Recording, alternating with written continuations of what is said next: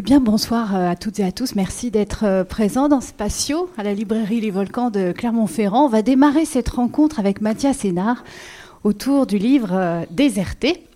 je crois, est-ce la première fois, Mathias Hénard, que vous venez à, Clermont-Ferrand? Alors, venir dans le cadre de, la littérature et des livres, oui, c'est tout à fait la première fois. Oui. Mais j'ai déjà passé par Clermont-Ferrand alors que j'étais enfant ou adolescent. Donc ça remonte quand même à quelques temps. Et j'avoue que mon souvenir n'était pas forcément très très net, mais je me souvenais quand même de cette de cette ville justement euh, entourée par ces ces montagnes euh, ou ces ouais ces volcans, c'est bombé assez beau comme ça. En tout cas, on est très heureux de vous, vous accueillir. je suis très heureux d'être là. De la librairie aussi attendez votre venue avec impatience. Je vais dire quelques mots sur vous. Vous, euh, euh, vous euh, sous, comment dire, sous votre contrôle, vous pouvez corriger ou, apporter quelques compléments si vous le souhaitez. Donc, vous avez étudié le persan et l'arabe et fait de longs séjours au Moyen-Orient. Mhm. Vous avez écrit de nombreux romans publiés chez Actes Sud et qui tous ont été quasiment distingués. Vous avez eu de très nombreux prix. Je vais citer par exemple Zone en 2008, euh, qui a eu plein de, plein de prix. Parle-leur de bataille de rois et d'éléphants. 2010, prix euh, Goncourt des lycéens. Euh, Rue des voleurs. 2012, prix Liste Goncourt. Le choix de l'Orient, prix littéraire de la Porte Dorée, etc. Boussole, c'était en 2015. Alors là, prix Goncourt. le banquet annuel de la confrérie des Fossoyeurs 2020 et puis Déserté 2023. Ouais, mais après on vous donne plus de prix. Vous ah. voyez, après ça s'arrête. Mais remarquez, vous avez... Avant vous en avez plein, et puis après on vous donne le concours et hop, tout s'arrête. Oui. Donc c'est un peu... Euh, bon, bon on peut pas se plaindre, vu qu'on en a eu beaucoup avant. Mais, mais oui, voilà, depuis je suis euh, devenu un vieil auteur consacré, et du coup... Euh, du coup, on se, se préoccupe plus de ça. Non, on n'est plus sur les listes, ni rien du tout, tout ça. Ah oui, mm, mm. il a eu son, il a eu son quota. On va passer à voilà, exactement. Oui, tout... Bon, c'est ce que disait Sorge Chalandon qui était là il n'y a pas très très longtemps et qui regrettait euh, euh, voilà, qu'on lui remette plus de, euh, de prix parce qu'il avait déjà eu des distinctions. Vous voyez vous, Oui, bah, oui, oui c'est vrai. Mm. Alors, vous êtes aussi producteur sur France Culture, on peut vous écouter dans bah, Vous venez de m'entendre là, l'émission vient de se terminer. Vous êtes, doué quand même. Hein à, à 15h30, très précisément. Voilà. Tous les samedis. Voilà, et le temps de venir de Paris, à peu près 25 minutes. vous voilà. Je suis là parmi vous. Hmm. Et puis il y a aussi une série de podcasts sur les incipits de romans. Ça c'était l'année dernière. C'était une chronique euh, hebdomadaire euh, toutes les semaines dans les midis de culture. Et euh, avant le journal, enfin avant 13 h j'intervenais pour présenter ouais, le, le d'un roman. C'était très sympathique à faire, c'est assez drôle. Et on retrouve encore les podcasts qui sont en, ligne. Hein, sur oui, c'est disponible, ça dure à peu près 3-4 minutes à chaque fois. il y en a 44. Vous pouvez vous, tous les faire là euh, d'un coup si, si vous êtes. Il y, en a 44 Oui. Ah oui, d'accord. Ouais. Euh, alors dans Déserté, on retrouve deux histoires qui avancent en parallèle et qui ne vont pas vraiment se croiser, sauf si vous me faites une révélation et j'ai mal lu le, le livre une trajectoire, une écriture propre à, chaque histoire, un espace-temps bien distinct, une tension aussi qui est différente. Et on retrouvera quand même quelques passerelles, euh, quelques points communs, des thèmes notamment que, je vais euh, vous soumettre comme euh, les racines, l'enfance, les liens familiaux, le territoire de son enfance, la guerre, celle qu'on fuit, celle qui, qui arrive, ou encore l'engagement politique, ou même l'amour. Ouais. Pour le moment, ça va? Il y, a de ça. Pour le moment, il y a de ça. Alors, euh, il semblerait que euh, la première histoire qui vous est animée, c'est celle du mathématicien, euh, professeur Paul Hudbert, génial mathématicien allemand, rescapé des camps, antifasciste, resté du côté du mur est de Berlin. une histoire racontée a posteriori par sa fille. Et puis, euh, badaboum, euh, la guerre euh, en Ukraine arrive et vous incite à écrire ce deuxième récit qu'on va découvrir avec le, soldat en, fuite. Oui, tout à fait. En fait, c'était vraiment le, motif qui m'est venu au moment où j'ai commencé réellement à écrire le livre. C'était un peu celui d'une tresse où il y aurait où ces deux histoires, voilà, se seraient ensemble dans, un motif sans jamais vraiment se croiser, mais, mais s'entrelaceraient on verra pourquoi, comment est-ce qu'elle fabrique justement des liens l'une avec l'autre. Et, c'est sûr que le, le, premier projet, qui est assez ancien maintenant, puisqu'il date de, de 2016, quelque chose comme ça. Euh, donc ça fait ouais, 7 ou 8 ans que j'y réfléchis. Il vient justement d'un d'un moment en, Allemagne. J'étais à, à Weimar, où on me remettait justement un, prix, euh, mais un prix allemand. Et alors, vous voyez, Weimar, c'est cette ville, c'est euh, en Thuringe, c'est-à-dire un peu au milieu sud de l'Allemagne, on va dire entre euh, la Bavière et Berlin, plus ou moins par là. C'est l'ancienne Allemagne de l'Est. Et Weimar, c'est la, grande capitale culturelle de l'Allemagne. Euh, c'est la ville où Goethe a vécu euh, pratiquement toute sa vie, la ville de Schiller, euh, la ville de Herder, la ville voilà. C'est une espèce de, ville baroque assez assez magnifique, assez préservée, même si elle a été un peu un peu bombardée. Et puis au-dessus de Weimar, mais vraiment à juste quelques kilomètres, il y a euh, des, collines qui ressemblent un peu à des, montagnes petit à petit. Ça, pourrait être un peu comme, comme ici. Et puis dans, dans une de ces collines qui s'appelle l'Ettersberg, et qui est couvert de, de, hêtres principalement et, et de chênes, euh, il y a un petit château, relais de chasse, château baroque euh, de deux époques, dans lequel m'était remis ce prix. Et, et puis je, discute avec une, des, c'est un espèce de dîner un peu de, gala. Il y avait euh, des politiciens et notamment un, monsieur allemand extrêmement intéressant qui avait été pendant longtemps d'un certain âge, qui avait été pendant longtemps président du Parlement du Bundestag allemand, et, et qui me disait qu'il était la dernière fois qu'il était venu euh, dans ce, château, euh, c'était avec Georges Semprin. Et moi, je bien connu, Georges Semprin. Et donc, je disais, ah bon, avec Semprin, mais qu'est-ce que, vous faisiez là?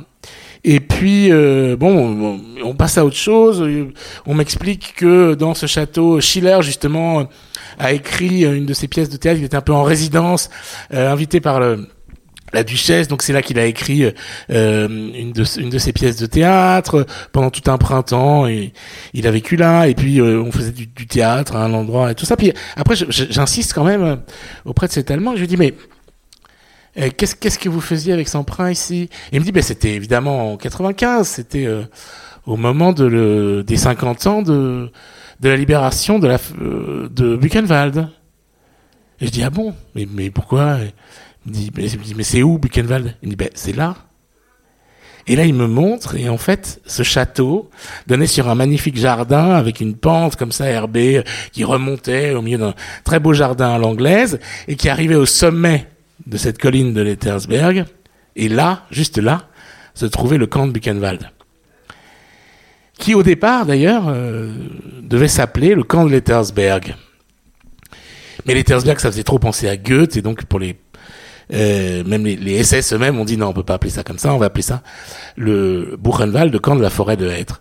Et donc on le voyait depuis ce château. Et ça, ça m'a provoqué quelque chose comme un espèce de, de court-circuit euh, mental. Je me suis dit attends, mais là je suis dans cette espèce de de magnifique petit euh, palais baroque euh, en train de parler de Goethe et de Schiller au sommet de tout ce que la culture européenne a pu faire. Et là, se trouve un autre sommet dans la barbarie, qui est ce fameux camp de Buchenwald. je me suis dit, mais comment raconter ça quoi? Comment est-ce qu'on peut...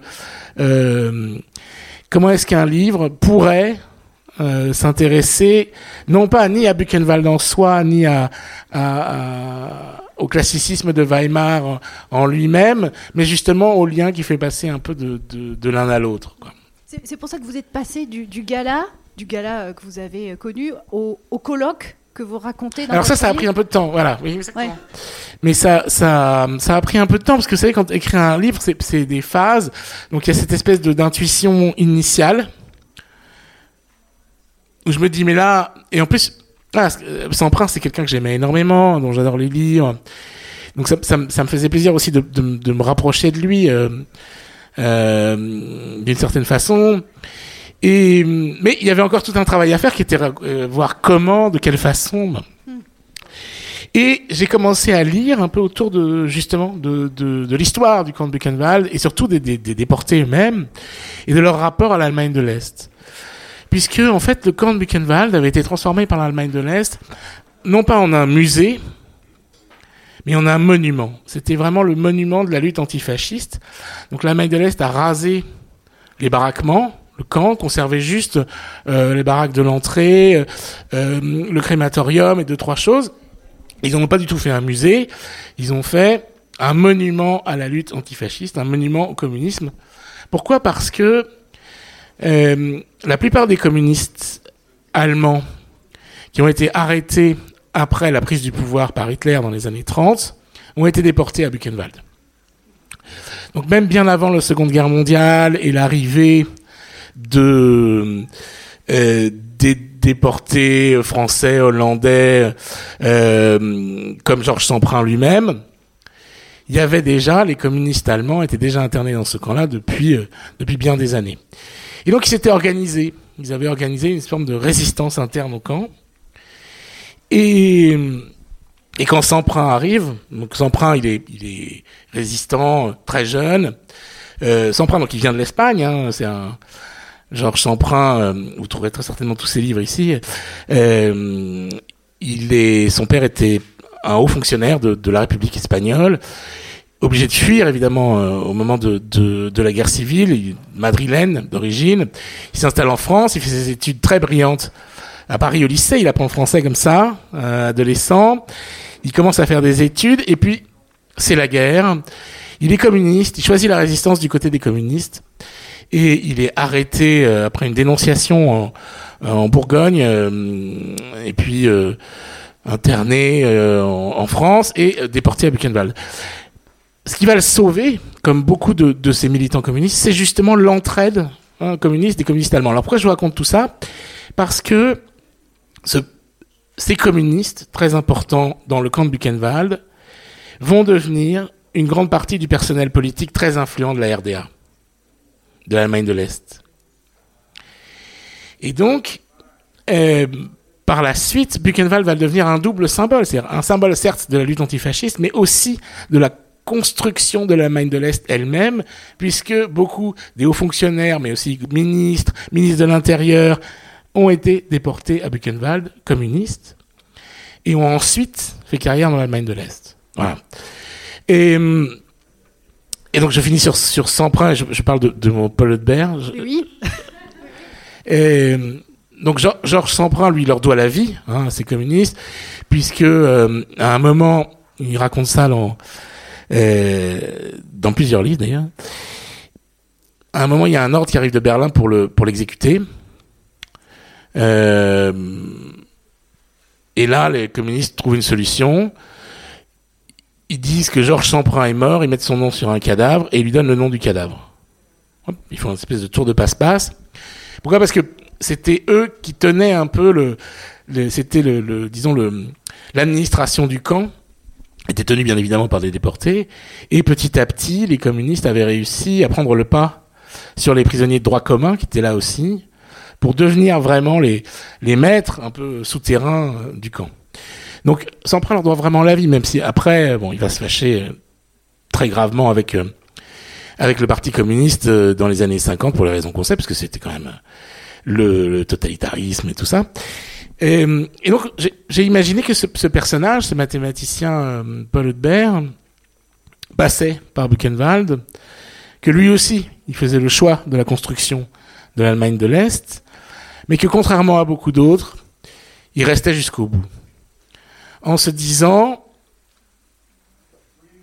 la construction socialiste va finir par se faire. Évidemment, tout ne va pas pour le mieux, mais à un moment ou à un autre, on avancera vers le communisme. Voilà. Et donc c'est comme ça que euh, j'ai imaginé ce Paul Hudbert qui a donc deux, caractéristiques. C'est un brillant mathématicien. On verra qu'il y a aussi tout, toute une histoire derrière de quel mathématicien m'a inspiré pour inventer ce personnage de Paul Hudbert. Mm -hmm. Et c'est un fervent communiste, qui a été arrêté, euh, allemand, donc du centre de l'Allemagne, qui a été arrêté, euh, lui pas en France, mais en, en Belgique, euh, et déporté à Buchenwald. Hmm. Alors je vous cite, page 97. Mon père marchait sur deux jambes, l'algèbre et le communisme. Ces deux membres lui permettaient de parcourir la vie entière. Ces deux mondes lui avaient permis de survivre à la déportation. Et, plus tard, Paul, toujours, dira Les mathématiques est l'autre nom de l'espoir. Et c'est vrai que dans ce récit-là, les mathématiques ont une place très importante. Vous allez assez loin dans euh, la description de, euh, de, procédés, mathématiques ou théorèmes. Ou, euh, vous êtes passionné par, par les mathématiques Ou alors c'est parce que moi je suis très loin des mathématiques que j'ai eu beaucoup d'admiration? Non, non, alors on, on, va pas très très profond dans les mathématiques parce que moi-même n'étant pas un très très grand spécialiste, on peut juste rester un peu à la surface comme ça. Mais, mais oui, moi ça m'a passionné. Ouais. Mais euh, euh, c'est une passion qui vous était venue avant euh, ce, ce, récit? Oui, oui. Alors c'est une passion que j'ai depuis très longtemps. j'ai même hésité. Ma, ma... Ah. j'ai failli faire des études de mathématiques. Ouais, ouais. Mais moi j'ai grandi dans l'ouest de la France, à Niort. Oui, à peu près, on va dire entre Nantes et Bordeaux, plus ou moins par là, mais à l'intérieur des terres. Et, et quand j'ai eu mon baccalauréat, je voulais, je savais une seule chose, c'est que je voulais voyager et pas rester là, hmm. surtout. Or, si je faisais des mathématiques, à l'époque, il y avait une espèce de carte universitaire, et les mathématiques m'emmenaient à Poitiers. C'est-à-dire à peu près à 50 km de chez moi, ce qui me faisait pas super rêver, pour rien vous cacher. Et en revanche, si j'étudiais d'autres choses. Ah oui, le persan, en effet, c'était moins. Exactement. Là, j'avais, là, on était un peu en dehors de cette carte universitaire. Et l'arabe et le persan me permettaient d'arriver au moins jusqu'à Paris, ce qui était déjà un, premier pas. Et ensuite, à partir de Paris, de pouvoir euh, très rapidement euh, m'installer euh, en Égypte, en Iran et au Moyen-Orient. Donc c'était. Mais j'ai quand même toujours cet intérêt pour les mathématiques et puis surtout aussi pour, pour un peu pour l'histoire des mathématiques. Mhm. Comme la narratrice, hein, la fille euh, du mathématicien qui étudie l'histoire des mathématiques. Celle qui nous raconte cette histoire, c'est la, la, fille de Paul Hudberg, qui s'appelle Irina, qui est historienne des mathématiques. Et, et moi j'ai eu la chance de, de fréquenter euh, quelques historiens des, des, des maths comme ça, et notamment spécialistes des mathématiques arabes. Et donc ça m'a beaucoup beaucoup intéressé. C'est assez passionnant quand même. Et on a l'impression que les mathématiques, bon chez Paul Bert euh, certainement, mais aussi un peu chez Irina et puis chez d'autres personnages, arrivent comme vraiment un grand secours euh, euh qui, qui, qui, les sauve un peu du, du, du monde réel. Euh, oui, c'est une forme d'utopie aussi. Oui. Oui, d'abord parce que c'est un espace qui est complètement abstrait, mais qui en même temps est en lien avec le réel. C'est un peu comme Paul Hudbert utilise simplement cette image. C'est un peu comme, comme une nappe qui recouvrirait le, le monde. Euh, c'est qu'on peut tout voir avec les, les, les, mathématiques, elles permettent de, de, décrire plus ou moins énormément de choses.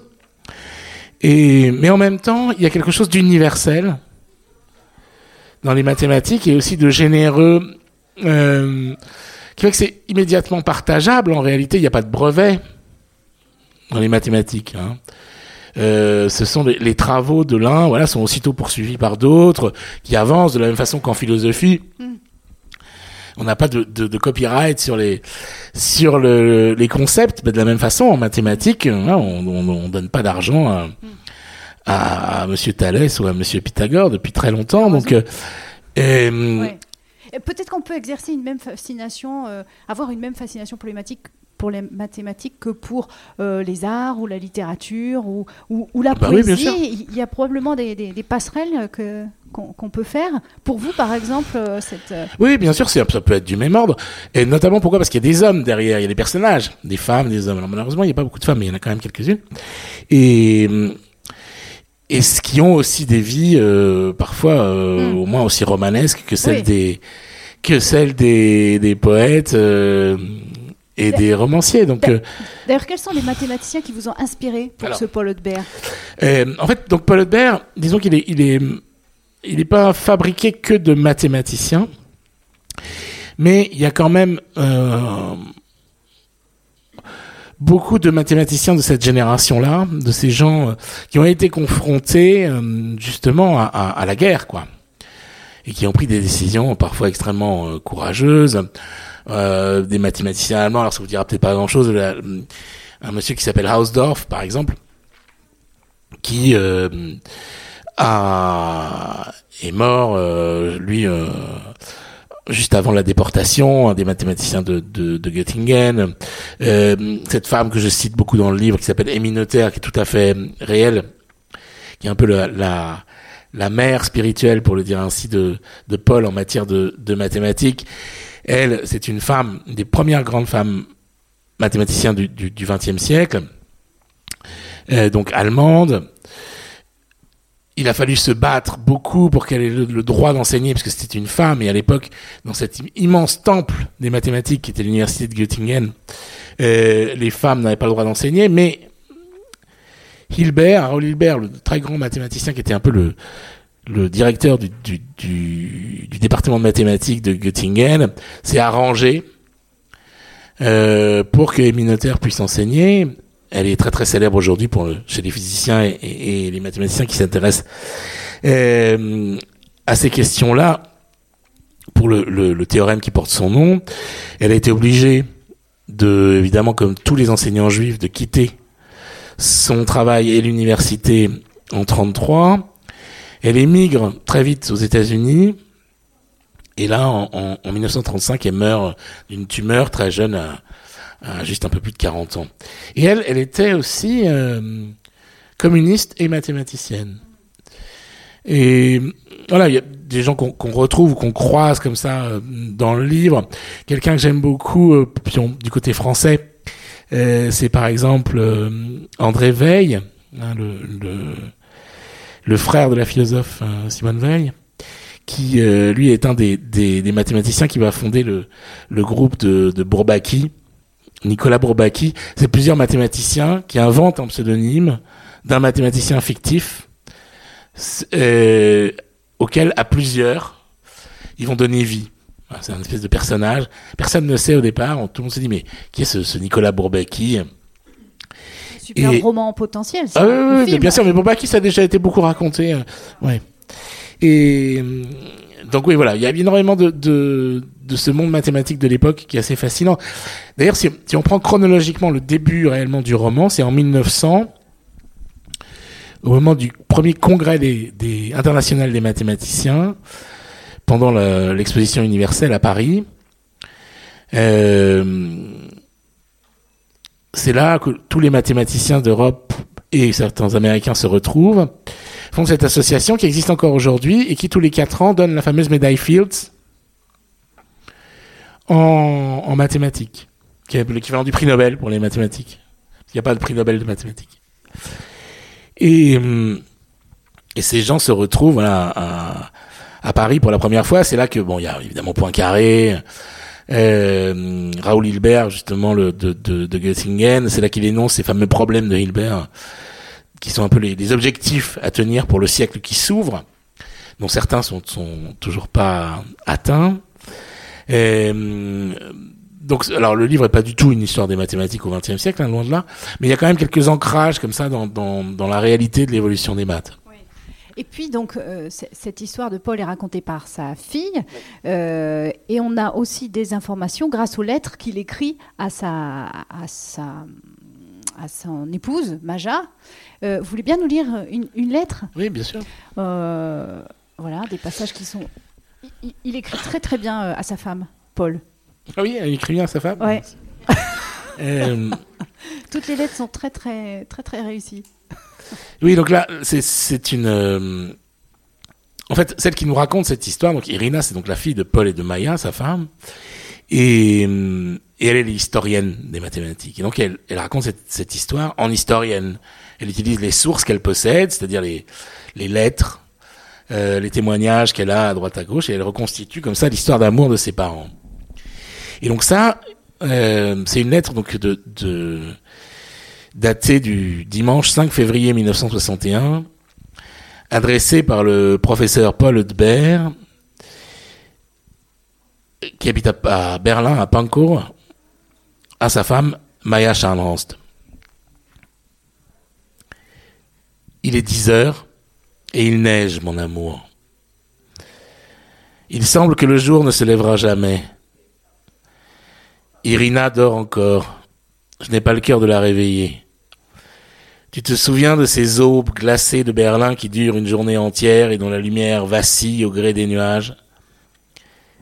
Il y a maintenant un mois que je ne t'ai pas vu et la vie gèle. J'ai repensé à des choses pas gaies, ce sont les dates qui veulent ça. Vingt ans. Il y a vingt ans, on m'enfermait. Dans le camp entre les êtres. Aujourd'hui, j'ai plus de quarante ans. Irina va en avoir dix cette année. J'ai l'impression d'être le même qu'à 20 ans pourtant, je n'ai rien résolu. Je n'ai pas beaucoup avancé. La question de la répartition des nombres premiers qui me fascinait à l'époque m'obsède toujours. Elle doit pouvoir être décrite simplement. Ma démonstration de l'infinité des nombres premiers jumeaux était un premier pas. Il faut que j'avance avec de nouveaux outils. Peut-être plus topologiques qu'algébriques. Je n'arrive à rien de bien neuf avec l'exploration des corps gauches. Vu depuis notre savoir actuel, la répartition des premiers a toute l'apparence du hasard. Comment? Loin parmi les très grands nombres apparaissent soudain des galaxies de premiers regroupés, impossibles à prédire. Comme si nous étions toujours face à une conséquence d'un théorème caché. Khrouchtchev veut retirer l'éclat d'obus, le débris du cœur de l'Europe, dit-il.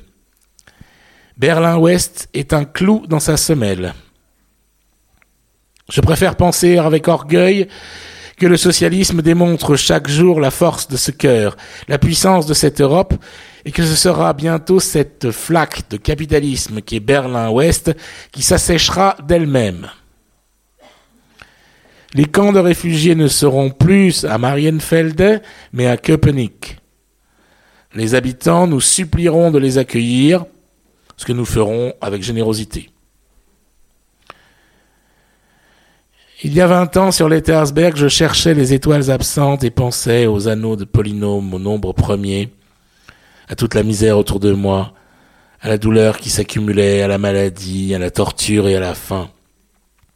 Mais surtout à toi, que j'avais perdu, mais dont le visage surgissait si souvent. Ton visage apparaissait pour me protéger. Tu protégeais mes jours comme tu les protèges aujourd'hui. Tu les adoucis, même dans l'absence. Et Irina projette quelque chose de toi. Une douceur, une consolation au passage du temps, un rayonnement qui provient de ton âme proche et lointaine. Tu es une maladie. Ma passion a la maladie de l'infini. Mon amour ne peut s'écrire autrement que par ton nom. Il n'y a pas d'autre façon de désigner l'amour, de nommer. Reviens-moi vite. Paul. Merci Mathias. Je vous en prie, je vous en prie. Pour cette lecture donc de la lettre, une des fameuses lettres écrites par Paul à, Maya. Euh, ils sont à distance. Oui, oui, oui. on se voit de temps en temps quand même, effectivement, oui, c'est. Et alors, on va passer quand même au deuxième récit, celui du, du, soldat, euh, qui vous a été soufflé un peu par l'actualité. Vous avez déclaré par euh, la, guerre en. Enfin, soufflé, euh, c'est beaucoup dire. Non. Oui, c'est vrai qu'en fait, pour moi, le, le, le début du, du, conflit en Ukraine a été un, un peu un choc. Parce que jusqu'au dernier moment, j'y croyais pas vraiment. Et je pensais que ça allait pas se produire. Et quand l'invasion a vraiment eu lieu, là, ouais, quelque chose s'est un peu déclenché en moi et et ouais, j'ai été un peu frappé de plein fouet par ce, retour de la guerre en, en Europe, d'une guerre.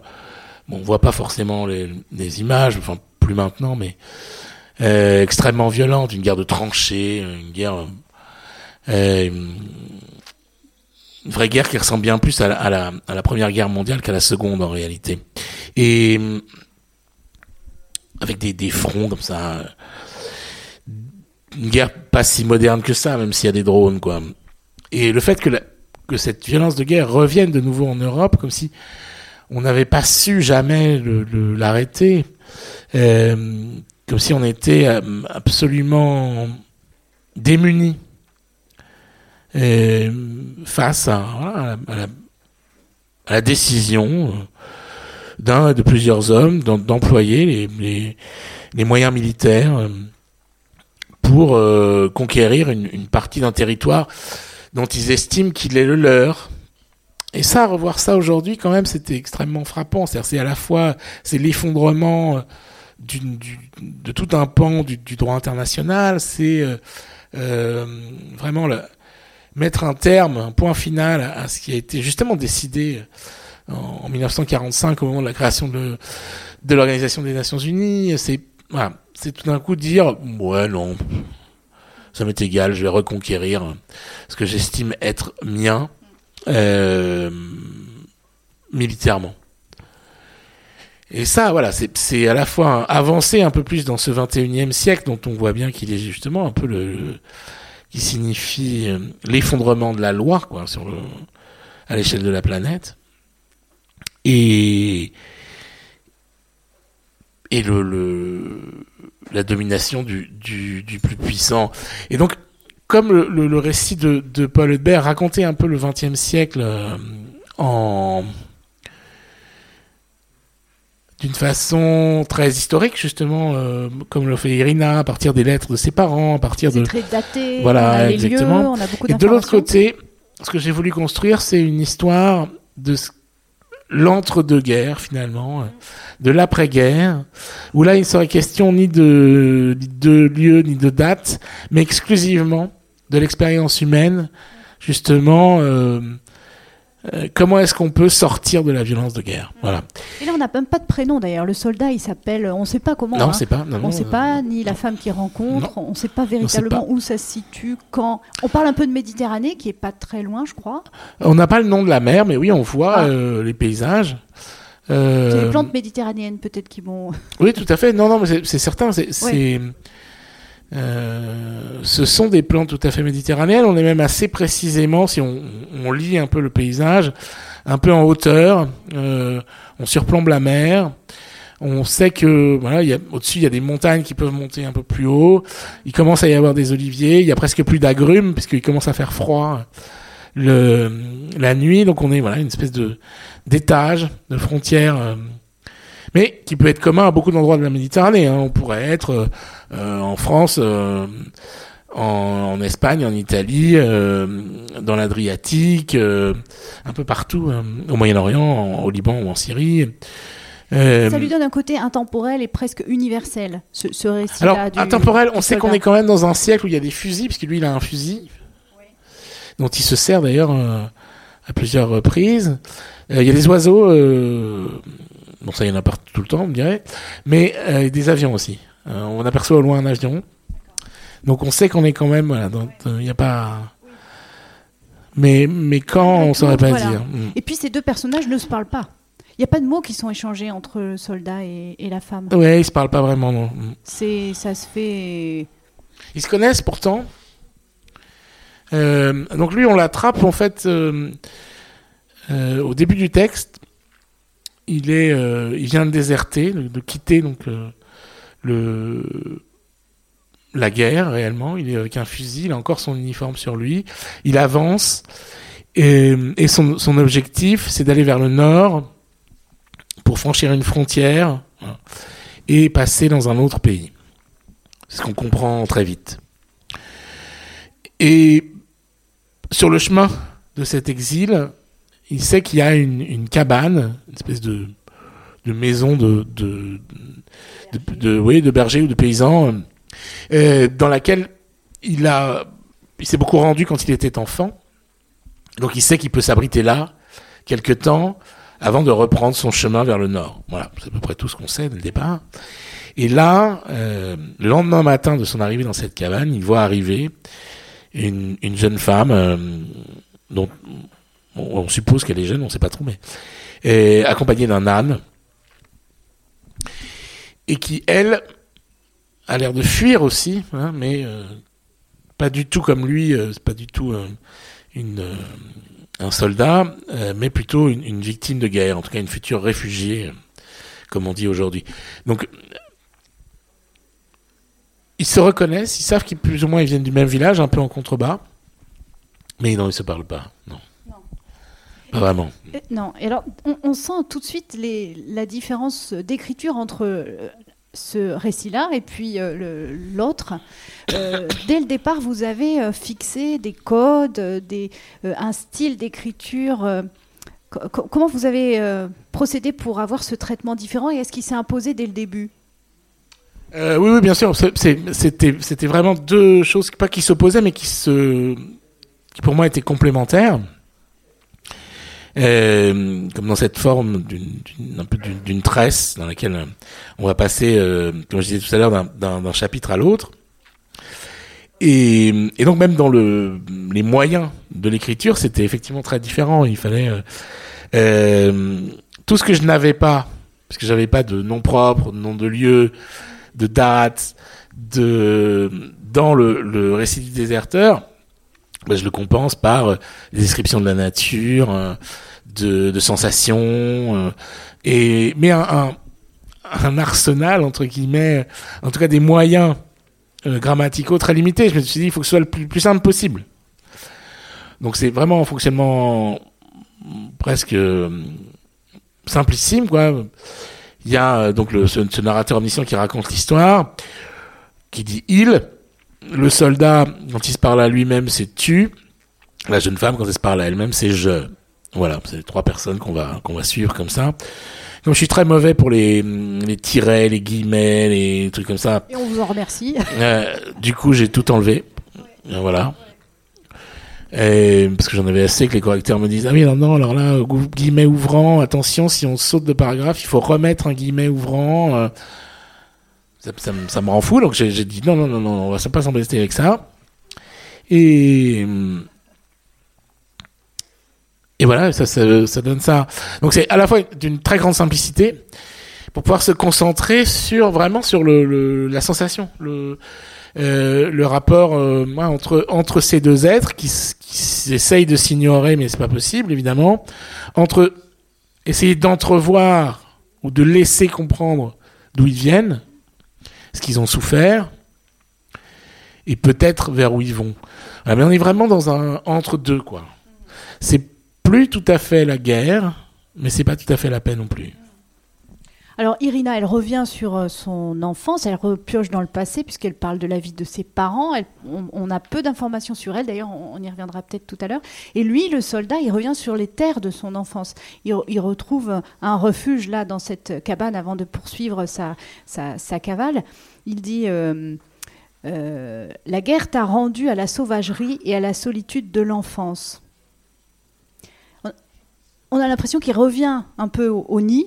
Enfin, euh, Oui, en tout cas, il revient dans ses souvenirs. Que, on a tous ça, ce moment parfois euh, euh, où on retrouve un lieu, alors qui est, très différent, transformé par le temps, par nos habitudes et tout ça, mais où il y a des moments un peu de d'éclair comme ça, où nous parviennent des sensations liées à l'enfance. Mhm. Et même parfois dans, dans, un lieu très différent. Je sais pas, une, une source, un contact, un bruit, un animal, un crapaud, qu'on a des, mhm. des, choses qui, qui tout d'un coup résonnent en nous et, parviennent jusqu'à nos souvenirs les plus peut-être les plus anciens. Et, oui, c'est ce qui lui arrive dans cet endroit-là. C'est justement euh, pourquoi? Parce que euh, la guerre, c'est vraiment le lieu où, d'abord les, on, n'a pas forcément ce, temps-là justement de de l'anamnèse, de, de de la joie simple des des, des choses. Il a été occupé ce, ce déserteur à, à toute autre chose pendant pendant longtemps qu'il éloignait bien évidemment. Et c'est une force de, de de reconstruction en fait hein, que de retrouver par moments ces instants liés à, à, à à des plaisirs lointains, même si c'est pas forcément euh, des, des plaisirs euh, au sens d'immense joie, c'est tout simplement le, le, le goût du, du, souvenir en fait, hein, de, de se reconstruire soi par une forme de, de, de rapport au temps. Tout à fait, oui. Euh, et puis dans cette nature aussi, euh, c'est la nature qui lui offre des instants un peu de, de répit ou de relatif calme euh, par rapport aux angoisses qu'on a l'impression qui, qui, ressurgissent régulièrement. J'ai l'impression que cette nature, elle occupe quand même dans ce premier récit une place importante et que vous lui aviez donné. Oui, bien sûr. Non, la nature est, primordiale. Elle est justement aussi une forme de d'abstraction. Qu'est-ce que c'est que être? Voilà, tout d'un coup, euh, au, milieu de, de ces maquis méditerranéens, de d'avoir à, chercher sa, sa nourriture, de, de déambuler comme ça au milieu des, des arbustes euh, et des bosquets, euh, dans les cailloux, d'affronter le, les intempéries. Voilà, c'est ça participe aussi de ce retour à soi. C'est-à-dire justement, peut-être parce que là, il est, seul, ou ils sont seuls, hein, chacun de son côté à deux. Euh, bah, là, on peut vraiment non seulement s'inquiéter de savoir d'où va venir le danger, c'est ce qui, vous rend aussi extrêmement attentif à ce qui vous entoure, mais de la même façon, euh, de pouvoir retrouver une façon d'être dans son corps en fonction de, de, de cette nature-là. Je vous ferai bien lire un passage de... sur la nature. Faites, moi lire. Faites-moi lire. D'accord.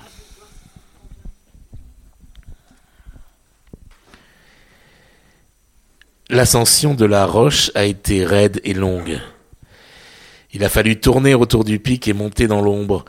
Mais ensuite, au sommet, dans les ruines, on se sent protégé, entouré il a décidé d'allumer un feu de branches sèches et de pommes de pin invisibles en plein jour. Seule la colonne de fumée pourrait les trahir, mais de si loin il est presque impossible qu'on l'aperçoive. Sur le replat, autour des ruines, poussent la bruyère et la sphodèle. La clématite grimpe aux arbres comme une enfant couverte de fleurs. Le romarin aux pétales blancs et bleus s'avance vertigineusement dans la pente, avec les ronciers et les rejets d'aulnes au bord de l'abîme comme pour un plongeon. L'âne s'est attaqué à l'herbe grasse du promontoire, au chien dent des abords du ruisseau où il a bu longuement. Il a réussi à grimper la côte de la roche noire en soufflant, en grognant, en s'arrêtant parfois en travers de la pente, balançant l'encolure comme un chameau. Il observait l'âne en se demandant s'il n'allait pas s'effondrer. Mais non, il a tenu bon, et sur son dos la femme aussi tenait bon. Il a fallu parfois qu'elle descende, elle s'appuyait à l'âne comme à un bâton pour ne pas poser la jambe par terre, la jambe de la telle.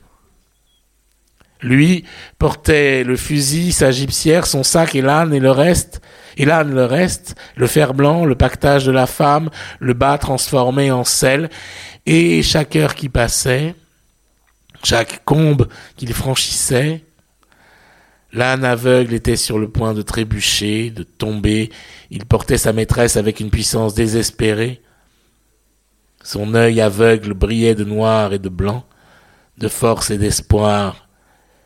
Et la femme lui parlait à l'oreille, le caressait, l'encourageait, lui donnait, après chaque halte, après l'eau, une des de ses pâtisseries de fête, et l'âne avançait. Merci. Je vous en prie.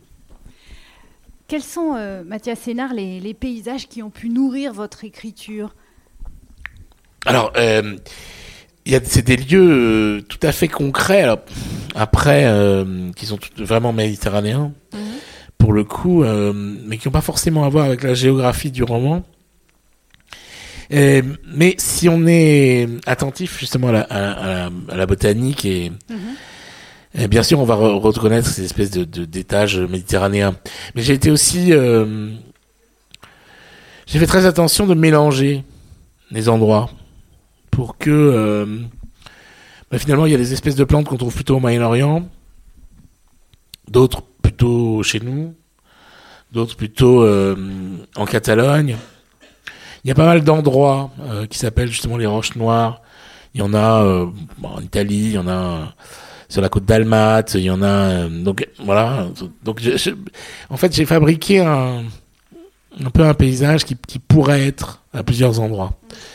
Et mais en gros, en gros, ça va de les, les, les conflits possibles euh, dans le livre, c'est vraiment euh, la guerre civile syrienne, euh, la guerre d'Espagne ou la guerre de Bosnie. Voilà, c'est un peu les les possibilités du, du récit. C'est un peu un mélange des trois, en fait, en réalité.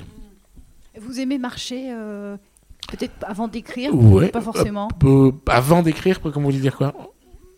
Parce que pas- il y a Avant de me mettre à écrire Oui, euh, Non, non, non. J'écris d'abord, je marche ensuite. d'accord, c'est dans cet ordre-là. Dans ce ordre-là, oui. Euh, on peut- Mais on écrit en marchant, vous savez. Oui. Mais oui, c'est pour ça que je sais que. Alors, on n'écrit pas vraiment euh, comme ça. en- Ça, ça serait un peu dangereux. oui.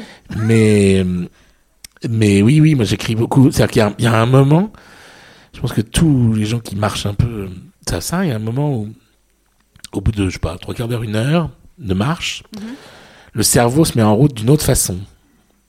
Et là, on commence vraiment à écrire, à, à penser les choses. Il y, a, il y vraiment des espèces de, de, de respirations, de phrases qui viennent un peu, de, de thèmes, de, de moments, de personnages. Oui. Mais il faut pas chercher euh, à les noter, ça sert à rien. C'est juste, il faut, voilà, s'imprégner de cette, euh, enfin dans mon cas, hein, un peu. Et s- les laisser, voilà, s'installer pour pour s'en servir plus tard. Hmm. Revenons. Mais à- après, le, oui. le, le nom des plantes, moi, il y a encore quelques années, j'étais très très nul en botanique, mais vraiment crasse, quoi. Je savais pas reconnaître un, Alors là, vous êtes fait aider un ou platane d'un chêne.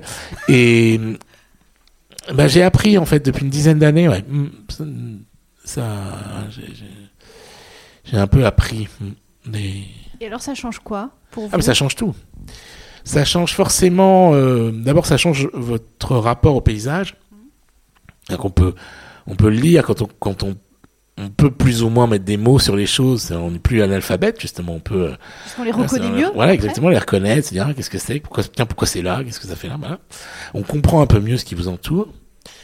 Et bon, je suis toujours aussi nul pour les noms des oiseaux, par contre, ça c'est une vraie catastrophe. Alors là, c'est compliqué le l'ornithologie. On a de...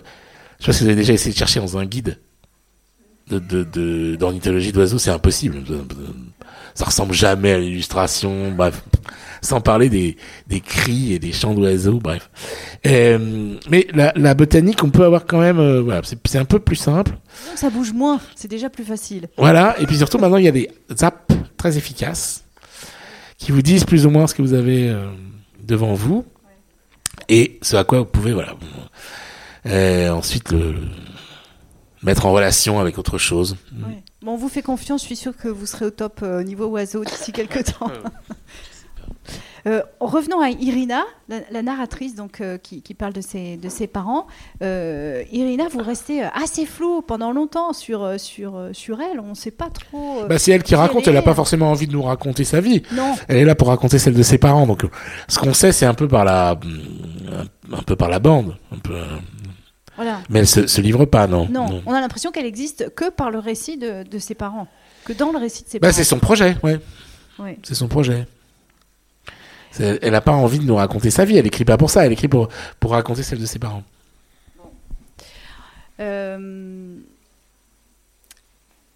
Et puis j'avais quelques questions sur vous comme lecteur, et puis après Ouais. peut-être le public aura lui quelques questions à- ou, ou quelques remarques à, à vous faire. Euh, Est-ce que vous avez eu envie de déserter vous, de déserter la l'écriture? Euh, non, non, Non. non, non, non, mais ça- non, mais la désertion, c'est quelque chose de grave. C'est pas simple. Euh, c'est, c'est, c'est pas juste euh, se dire. c'est-à-dire que c'est. D'abord, ça, ça a été, c'est toujours hein, quelque chose de très mal vu. Les. C'est connoté très négativement. C'est un peu une trahison, hein, la désertion. Et d'ailleurs, les, même encore aujourd'hui, les déserteurs euh, fusillés n'ont jamais été réhabilités. Hein, ceux de la Première Guerre mondiale, de la Seconde, euh, sont encore exclus des, morts pour la France. Donc c'est c'est pas rien de déserter.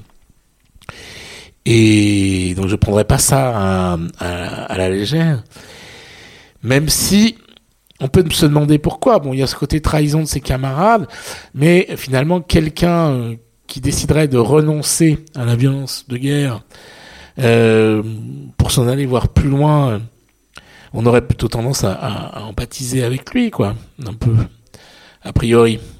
Euh, mais ça met en jeu justement ces questions de, de, de pourquoi on se bat, de, de patrie. De...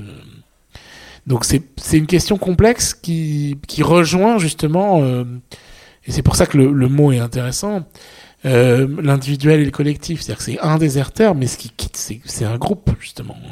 C'est celui qui va se, va se mettre en, en dehors du, du, du, du monde auquel il appartient. Que ce soit une armée, un, pays, un, un camp. Euh, et, et, donc le, le déserteur a, a, ce pouvoir en, un peu justement de représenter non seulement une forme d'altérité, mais, mais aussi de subversion. Il y a vraiment quelque chose d'extrêmement subversif dans le déserteur. Ouais. Alors, je sais que vous êtes un grand lecteur, en plus d'être euh, auteur. Vous êtes un grand lecteur. Qu'est-ce que vous aimez Peut-être même avant d'être d'être auteur, je suis lecteur. Oui. Ouais. Qu'est-ce que vous aimez plus que tout retrouver dans un livre? Euh, Est-ce euh... bah, Je vous laisse répondre. Je vous fais pas de, de, de proposition. Euh... Qu'est-ce que j'aime plus que, que tout Rechercher plus que tout dans un livre. Non, je pense qu'il c'est il faut pas rechercher. Peut-être moi, mon, mon idée, c'est j'adore me laisser surprendre, c'est-à-dire un, un, un, livre dont, dont je sais presque rien, euh, par exemple, euh, qui tout d'un coup va m'emmener euh, des endroits auxquels je pensais absolument pas. Voilà, ça c'est c'est toujours des, des découvertes magnifiques. Que ce soit grâce à sa langue ou parce que c'est un roman d'aventure ou parce que c'est quelque chose où, dont j'ignorais l'existence quoi. Voilà après on peut être surpris de, de, beaucoup beaucoup de façons. Mais oui je pense que c'est ça que le, les plus grands plaisirs de lecture c'est ça aussi c'est un peu le euh, un, un, émerveillement. Comment vous les choisissez aujourd'hui vos, vos, livres?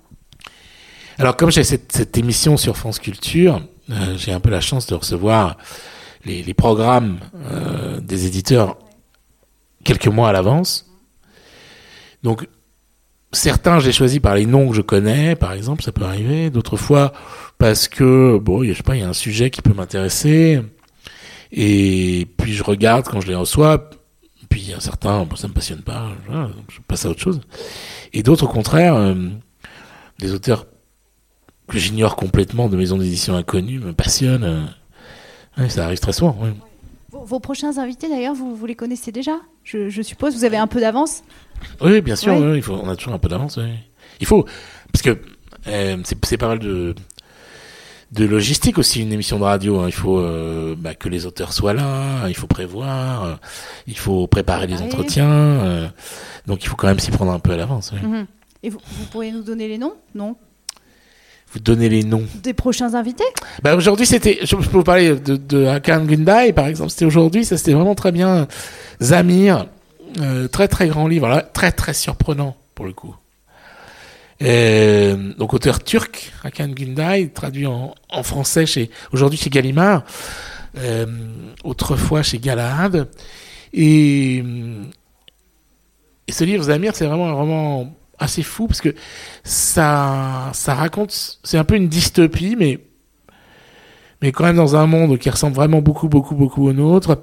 Et ce personnage, Zamir, c'est un, un réfugié, enfin un enfant dans un camp de réfugiés qui est défiguré, qui perd son visage dans, dans une explosion alors qu'il est tout enfant, et qui va tout d'abord servir de, de publicité à une ONG pour euh, récupérer des dons il va être un peu montré comme ça, comme une espèce de d'enfant de foire. Euh, mais aujourd'hui, hein, pour euh, récupérer des dons pour cette ONG, et puis petit à petit, de fil en aiguille, il va lui-même, il va quitter ça, et il va monter une espèce de d'agence qui s'intéresse, qui cherche à négocier la paix, mais de façon très concrète. Entre tel et un tel et un tel, entre un tel et un tel, entre deux pays d'Afrique, entre euh, tels intérêts et tels intérêts. donc c'est, une organisation un peu une espèce d'organisation secrète, euh, mais qui n'est pas vraiment une, ONG mais très concrète qui cherche à, remettre de la paix dans le monde. Et ce livre est à la fois euh, extrêmement drôle, tout à fait tragique et qui dit beaucoup de justement de, de, du cynisme de notre contemporain quoi. Et, et des, des, ONG et de la guerre et tout ça. Mais sur un plan euh, très très vital et qui vous emporte euh... donc une très belle surprise pour vous. Oui oui très très belle surprise. Je connaissais Akam depuis longtemps mais mais j'étais très très surpris par ce livre bon et votre prochain invité est-ce que vous le euh... savez? J'insiste, hein. mais peut-être vous vous souvenez pas. Non, si je sais, mais, mais je ne sais pas l'ordre. Ah mais je vais recevoir, alors ça, quelqu'un qu'il faut absolument lire, euh, qui s'appelle Velibor Cholic, qui est un auteur bosniaque, qui écrit en français maintenant. Euh, au départ, il écrivait en, serbo-croate, et puis maintenant, il écrit en français. Il, vit à Bruxelles depuis, euh, et il écrit en français depuis quelques temps. Et euh, donc Velibor Cholic, lui, il est un peu plus âgé que moi, donc il est de cette génération. Il avait 28 ans euh, au moment de l'explosion de la, Yougoslavie. Donc il était dans une petite ville du nord de la Bosnie, à la limite de la, frontière croate. Et, un jour, là, il y, a, deux ans, justement, un peu au moment de, justement de la guerre en Ukraine, euh, il a déclaré une, grave maladie auto-immune, une maladie de peau. Euh, assez terrible, qui a un nom euh, très rare, c'est un sur je sais pas combien de millions, donc il y en avait deux à Bruxelles, deux cas dans tout, toute la Belgique, je sais pas quoi. Et, et puis il s'est rendu compte que peut-être cette maladie auto-immune avait justement à voir avec la guerre. Parce que lui, il a été soldat dans la, guerre de, Yougoslavie du côté euh, des Croates de Bosnie en 92, pendant quelques mois dans les tranchées, et il a déserté. Et, il s'est dit, tiens, c'est peut-être justement, enfin, ça a été l'objet d'un travail, c'est ce qu'il raconte dans le livre. Euh, c'est son traumatisme de guerre, justement, qui, qui se rappelait à lui 30 ans après. Et donc, pour la première fois, il a raconté cette guerre. Dans les tranchées, qui il était à l'époque, jeune, comment, euh, voilà. Ce qu'il n'avait pas fait depuis euh, depuis 30 ans, il n'en avait pas parlé dans aucun de ses livres. Il avait raconté euh, ce, qui lui était arrivé à ce moment-là. Et, c'est un livre extrêmement émouvant, en même temps aussi assez drôle. Il a beaucoup d'humour, beaucoup d'autodérision.